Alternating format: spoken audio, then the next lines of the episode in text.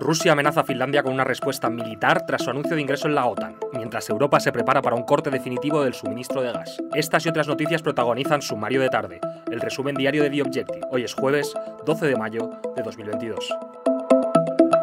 Gobierno ruso reacciona a las intenciones de Finlandia de ingresar en la OTAN. El Kremlin ha advertido este jueves de que una posible adhesión del país a la alianza obligaría a Moscú a tomar medidas recíprocas, técnico-militares y otras para poner fin a las amenazas a su seguridad nacional. Además, Rusia ha agitado también la amenaza nuclear en boca del presidente Dmitry Medvedev. El vicepresidente del Consejo de Seguridad ruso ha asegurado que el suministro de armas occidentales a Ucrania, el entrenamiento de las tropas ucranianas en su uso y el envío de mercenarios aumentan las posibilidades de un conflicto directo, en el que siempre existe el riesgo de una guerra nuclear en toda red no es la única noticia importante del día vinculada al conflicto de Ucrania, ya que la guerra energética entre Europa y Rusia se está también recrudeciendo. El gigante ruso de los hidrocarburos Gazprom ha anunciado este jueves que deja de usar un importante gasoducto polaco para sus envíos a Europa, en respuesta a las sanciones occidentales por su ofensiva en Ucrania. Un cierre que, sumado a la interrupción temporal del gasoducto ucraniano, elevan las temores europeos a que Rusia corte definitivamente el grifo. De hecho, la Comisión ya está preparando un plan de emergencia en que implicaría topes al precio del gas e incluso restricciones al consumo.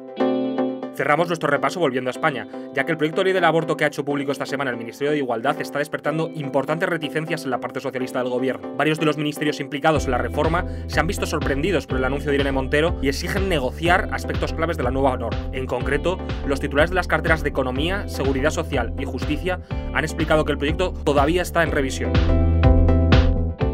Hasta aquí el resumen de hoy. Lee estas y otras muchas noticias en theobjective.com, siempre en abierto. Te lo ha contado Nicolás Pamontojo. Mañana volvemos con más.